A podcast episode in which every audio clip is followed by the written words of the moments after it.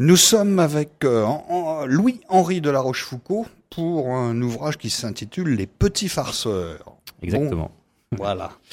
Euh, Louis-Henri de la Rochefoucauld, on va vite comprendre pourquoi vous l'avez intitulé comme ça.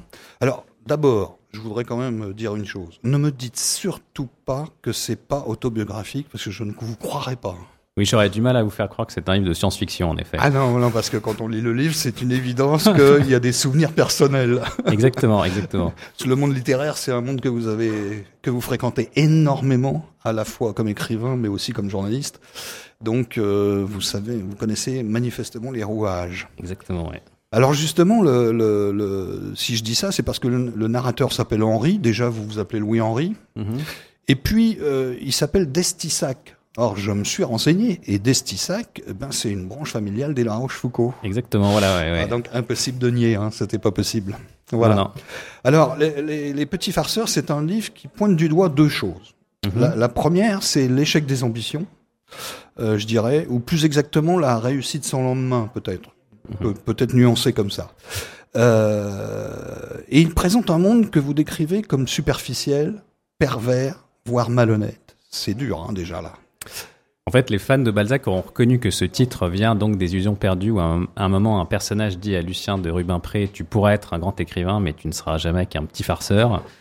Euh, phrase cruelle. Et en effet, j'ai essayé de faire une sorte un peu de variation euh, balsacienne en reprenant un peu, euh, oui, un peu certains même topos balsaciens, mais en les appliquant à l'époque actuelle. Et donc, je montre en effet un monde, je dirais un monde surtout avec des faux semblants et où en effet, euh, vous disiez l'échec des ambitions, euh, la réussite sans lendemain, c'est aussi les illusions de la réussite et, euh, ouais, et les, faux semblants. Surtout un livre sur les faux semblants, je pense. Là, on est au cœur, quelque part, puisque sur le nombre d'écrivains qu'il y a ici au salon, je pense que beaucoup repartent souvent avec des illusions, j'imagine, le dimanche soir. Oui, oui, oui, écoutez, c'est vrai que c'est étonnant de parler de ce livre entouré d'une centaine ou de 200 ou de 300, je sais pas combien d'écrivains qui eux-mêmes ont leurs propres illusions et dont certains évidemment seront déçus.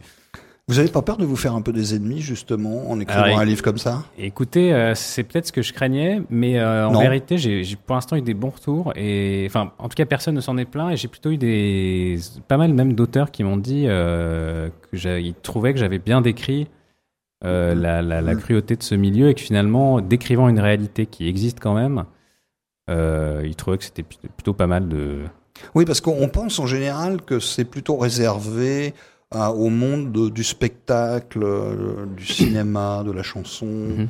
Mais en fait, ce que vous, vous démontrez, que le monde de la littérature est tout aussi cruel euh, que ces mondes-là. c'est un monde sans pitié. Oui, alors je pense que le monde de la politique est pire. Hein. je pense que le monde des ah oui, alors la politique évidemment, ça je l'ai oublié, ça c'est pire. Oui.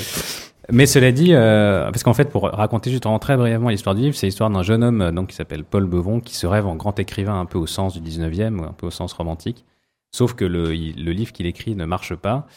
Mais comme c'est une espèce de livre où il s'amuse à pasticher un peu le, les classiques de la littérature française, un, éditeur un peu machiavélique se dit, bah, si ce type sait pasticher les livres du passé, il saura euh, pasticher les, best-sellers d'aujourd'hui. Et donc, il l'embauche en gros pour devenir une espèce de cheville ouvrière de l'industrie du livre. Et à ce titre-là, au début, il, écrit des livres euh, comme prêt plume pour des romanciers.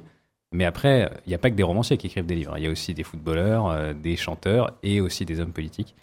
Et donc, à ce titre-là, il va se retrouver aussi à, bosser à un moment euh, comme plume pour un, ministre de la Justice assez pas, ah, piqué des hannetons. Qui est finalement véreux complètement. Exactement. Et donc finalement, c'est une sorte de traversée de, différents mondes, euh, en effet, tous aussi plein de, faux semblants les uns que les autres. Et donc voilà, ça n'est pas que un tableau du monde euh, éditorialo-journalistique. Ça ouvre aussi un peu sur euh, ce qu'on appelle aujourd'hui les élites ou le. Oui, d'ailleurs, euh, le, chapitre 16 je, je, je, le signale, le chapitre 16, si on a un seul chapitre à lire, c'est celui-là, parce que euh, là, vous, vous décrivez effectivement, et puis même, vous n'y allez pas de main morte. Hein. Est-ce que c'est un chapitre qui s'appelle Pandémonium?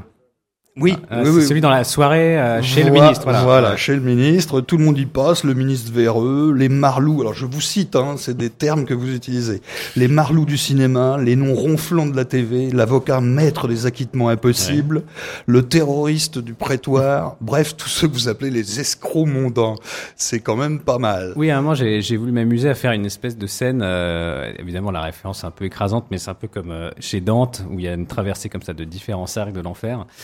Et là, euh, il arrive un moment dans cette soirée euh, à la Villa Montmorency, qui est une espèce d'endroit à Paris de, de villa privée où se concentre. Elle existe. Euh, hein. voilà, c'est un endroit qui existe vers Auteuil, dans le 16e arrondissement de Paris. Euh, des gens comme Vincent Bolloré habitent là, Nicolas Sarkozy, etc. Bon, bref.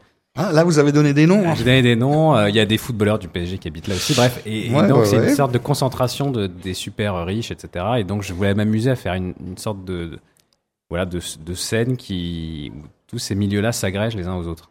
Alors justement, comme vous avez déjà cité des noms, euh, c'est ça qui m'a frappé aussi. En fait, c'est pas un roman à clé, mais je dirais que c'est un roman à devinettes. Euh, c'est un livre sur la vie artificielle et ses limites en fait, et euh, des limites qui coûtent d'ailleurs à la vie à Paul, euh, le héros, qui est poussé à la drogue, à l'alcool, et puis ben, au suicide. Enfin, on peut le révéler. Oui, oui, parce que on apprend dès le début du livre, en effet, que le, un des deux personnages euh, bah, est mort. Ce personnage de Paul qui a été grand écrivain, qui se réveille grand écrivain et qui a fini un peu dans l'ombre, euh, voilà, de des, des, people pour lesquels il écrit. Et l'autre personnage, lui, est un journaliste un peu, euh, comment dire, un peu lucide, qui raconte juste le destin de son ami, mais qui lui est un peu détaché de tout ça et qui est juste là, voilà, comme pas comme faire, valoir, mais comme observateur en gros du destin triste de son ami. Et là, je me suis posé la question aussi de savoir si euh, Louis-Henri de la Rochefoucauld a connu un compagnon étudiant euh, qui lui ressemble. Alors en fait, vraiment, comme vous dites que c'était pas. Vous parlez de quelqu'un que vous avez connu? Alors euh, c'est un peu un mélange de plusieurs personnes que j'ai croisées. Parce qu'en fait, quand vous dites que c'est pas un livre à clé, ce qui est vrai, c'est que c'est un livre un peu à fausse clé. Oui, en fait, c'est ça, c'est ça, c'est des fausses clés. Ouais, parce que finalement, par exemple, il y a un personnage important dans le livre qui s'appelle Octave Marcia, qui est une espèce d'éditeur à l'ancienne, une espèce de personnage assez truculent, assez euh, pas très honnête, volumineux, euh, imposant. voilà. Et lui, bon, il a deux modèles principaux, mais euh, ce qui est drôle, c'est que pas mal de gens ont, ont, pensé reconnaître dans ce personnage des gens à qui moi je n'avais pas du tout pensé. Donc, comme quoi, voilà. Alors. C'est quoi finalement la morale de cette histoire? Euh, Que nous sommes tous instables, que nous avons tous raté quelque chose dans notre vie, nous tous ici, euh, même ici en face. Non, je ne sais pas. non, non, non. Je crois que la morale, mais c'est bien que vous parliez de ce terme parce que ce livre peut être euh, d'une certaine manière comme une, assez balsacien aussi, peut-être une forme de fable de La Fontaine un peu.